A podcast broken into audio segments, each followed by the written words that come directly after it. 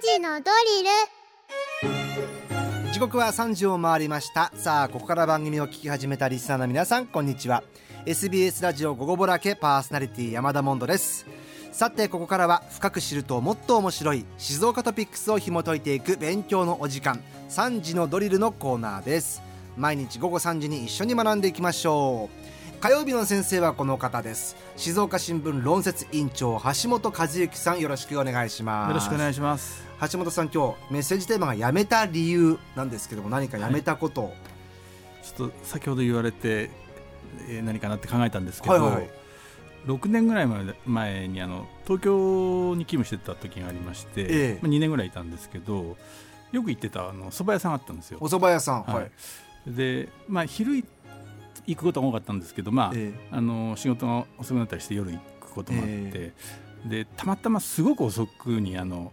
ちょっとちょっとお腹が空いて行ったことことがあったんですけど、はい、あのまあ、いつも2人ぐらい店員さんいたんですけどその時はあの、うん、まあ、もう遅いっていうことで、うん、えー、っとちょっと外国のかあの店あの、女性の方だったんですよ、ええ、まあ、あのもう顔見知りっていうかあの、はい、時々言ってたんで顔はしてたんですけど、え、でおそば頼んだ あそれ行った時に、はい、あのお掃除してたんですよ。うん。もう多分閉店の準備ぐらいですか、そうですね、うん、あのホース持って、はいはい、なんかこうブラシみたいなの持って、えええ、でもう僕最後みたいな、うん、でまああのあちょっと遅くて申し訳ないなと思いつつ、おそば頼んでであ分かりましたって言って、あのそば作ってきてたんですけど、そのままあのえ、えー、あのホース置いてブラシ置いて、であのざるそばと それ以降そこに行かなくなったってことですか？ちょっと行けなくなっちゃったんですそれで。そうか、まあ、それがやめた理由でした、えー、まあ最後だったからね。まあそうですね。そういう理由じゃないか、えー、なるほど、はい。わかりますよ。お店に行かなくなる理由っていうのもいろいろありますよね、はい、ありがとうございます さあさあさあ、えー、そんな論説委員長橋本さんと一緒に取り上げます。今日の静岡トピックスはこちらです。2022年度の県内の観光宿泊施設などの集客数にあたる観光交流客数は1億2482万人で前年度比29.9%増加したことが県の調査で分かった。コロナ禍前の2019年度と比べると84.8%まで回復し3年ぶりに1億人を超えた。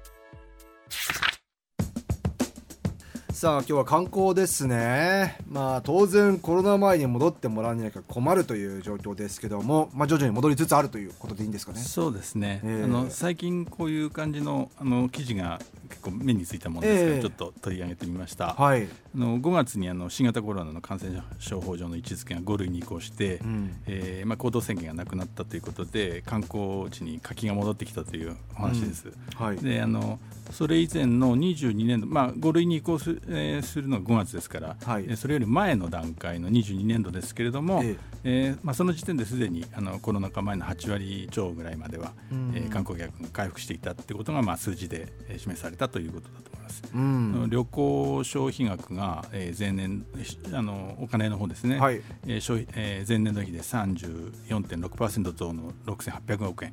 から、えーと、19年度比では、えー、96.4%、えー、まで、まああのえーと 8, 8割ぐらいまでお客さんが戻ってあの、うん、お金は、えー、9割以上ということなんでそこは差は何かなということなんですけど、えー、まあ、宿泊費の補助などがあってあの観光活性化策をやってましたので、はいはいはい、まあ、そういうことで上乗せになったんじゃないかということだそうです。まあ、僕も夏いろんなところ行きましたけども、はい、まあ、観光客が戻ってきてるなっていうのはすごく感じましたけどもね。そうですね、うん。あの地域経済にも大きなインパクトがになってるんじゃないかなというふうに思います。はい。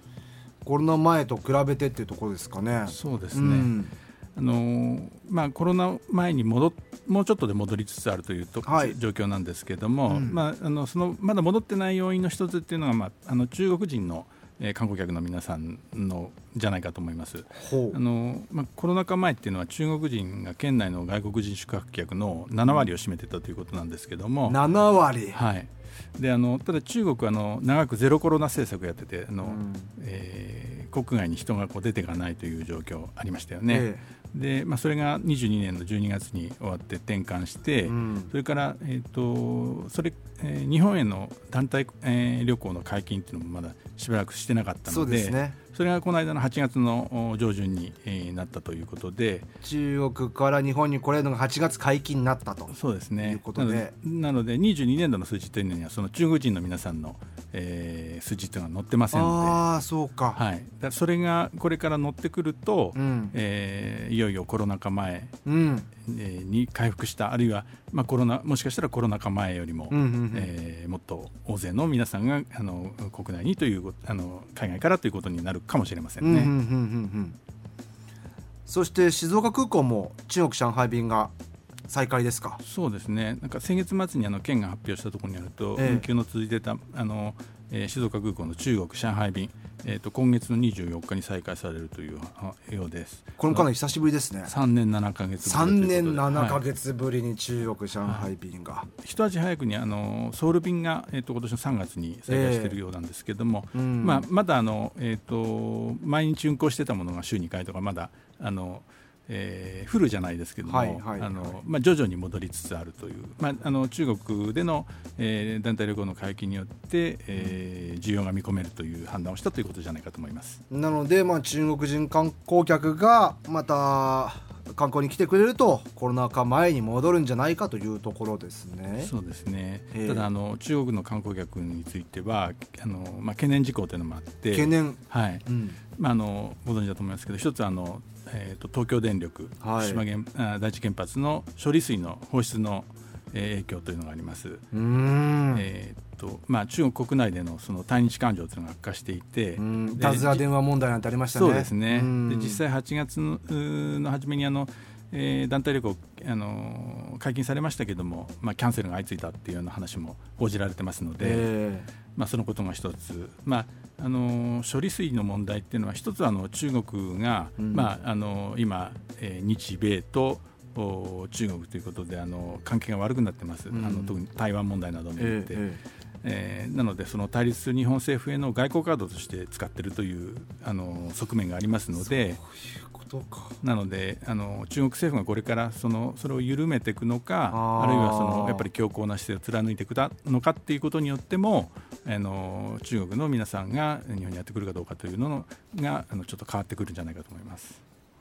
そうなんですね。そういう外交カードとして利用している可能性もあるということですね、はい。はい、まだまだ中国に懸念もある。そうですね、うん、もう一つがですねあの中国の経済の先行き不透明感というのが強まってまして。中国経済、はい、あのゼロコロナ政策終わって経済回そうというふうに転換してんです、えー、したんですけれどもまだ思うようには回復してないということです。で特にあの、うん、中国の GD、えー、GDP の4分の1を占めると言われている不動産市,、えー、市場ですけれども、うん、が低迷してまして中国バブルこう崩壊なんてね、はい、あのますね。えー、うん、聞いたことあるかもしれませんが中国の不動産大手の、うん、えーと、中国恒大集団とか、はい、えー、碧桂園、まあ、カントリーガーデンというカントリーガーデン。え英語名がついてるみたいですけども、うん、あのその会社が経営が行き詰まって、うん、アメリカで破産法の申請をしたりとかっていうようなこともありますので、えー、まああのちょっと経済がどうなのかなと。それとあと、若者の失業率も非常に高いと、えー、いうことで先そのそれをめぐってまあ、政府への批判みたいな、まあ、中国ってなかなかそういうことを表立って言えないところですみたいですけれども、えー、あのそういう批判も出始めているということで、まあ、そういうその、えー、不満解消みたいなことであのやこう止めていた日本への、えー、団体旅行も解禁したっていう説もある、そうなんですね、そういう説もあると。えー、あ中国経済がの行き先がちょっと不透明だからこそ、これからじゃあ日本に来るってことも分かんないってことですね、観光客が。あの景気後退であの、うん、えー、財布の暇が固くなってますんで、あのまあえー、旅行に行くのにお金かかりますからね。それをあのやめたりとか、うん、えー、まあ、例えば期間を短くしたりとかっていうこともあるかもしれませんし、えーまあ、あの中国ってあのえーと、ハイテクとかもあのたくさんあの、えー、企業があってあのまあえー、技術力もあると思うんですけれどもそれもあの米中対立で、はい。えー、なかなか思うように伸びないという状況なんで不動産だめだからじゃあハイテクねというふうにもならないと。あじゃあ本当にこう2018年とか17年ぐらいのたくさん団体できて家電量販店で爆買いしててみたいなのはそうですね。まだないかもということですね。そうですね。もうあの中国人の皆さん戻ったとしても、えー、前みたいにその爆買いしてくれるかっていうとちょっとどうどうかなというところだと。わからないということですね、はい。えー、県内の今年上半期の宿泊客、はいも出てますね、静岡新聞で。あのえー、っとその先ほどもあの、ね、ご紹介した記事のすぐ、うん、えー、後にあの出てきたんですけども、うん、前年同期に比べて20%その宿泊上半期ですね1月から6月までです、はい、えー、増加したという記事もありました、うん、えーと、このうち日本人の宿泊券が900万人弱、うん、えー、前年同期比で15%と。外国人は、えーまあ、すごいんですけど12倍つってもまあ全体としてはあのまだあれが、えー、マスが小さいんで 40, 40万人ぐらいだだそうですけれども、えー、でえー、っとまあ、19年度比だとまだ、えー、っと65%ということなので、うん、えー、まあ、これからその、えー、中国の中国からのえー、お客さんが回復することによってこれもあの近づいている可能性があるんですけど、うん、先ほど申し上げたような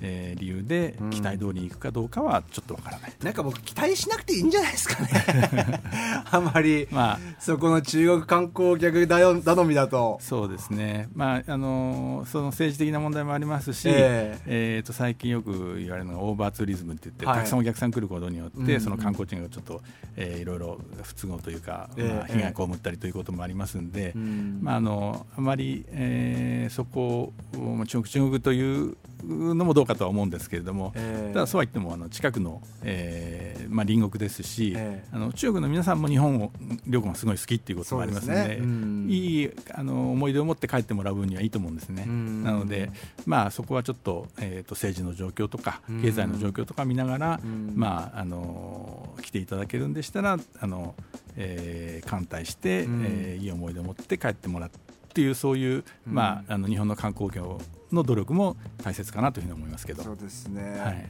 まあ、一方、円安の影響もあって海外旅行よりもやっぱ国内みんな楽しむっていう流れも結構できてるというふうに伺いましたけどもそれはすごくいいですよね。そうですね。あの、えー、あの日本国内で、うん、まあ、あので国内といってもあの結構、えー、遠くに足を運んだりとかね、うん。えー、いらっしゃいますんであの経済という面ではいいと思います。ただあの物価がすごく高くなってますので、なかなかあの宿泊費もそうです、ね、高くなったりしてちょっと負担は大きくなってるのかなというふうに思いますけども、えー、観光業これからこんな前のように戻るには、まあ、当然ですけども中国の力大事ですけどもこれは世界経済世界情勢見ていかないとというところですね。ありがとうございました。今日も勉強になりました、はい、というわけで火曜日の先生は静岡新聞論説委員長橋本和之さんでした今回のこの内容ですけどもニュースアプリキコットでも聞くことができます。そして Spotify をはじめとした各配信サービスのポッドキャストに今回を含めて今までのアーカイブがの上がっております。ちょっとした隙間時間に聞いて少しだけ静岡ニュース詳しくなっていきましょう。番組 SNS にリンクも貼ってありますからチェックしてみてください。今日の勉強はこれでおしまい。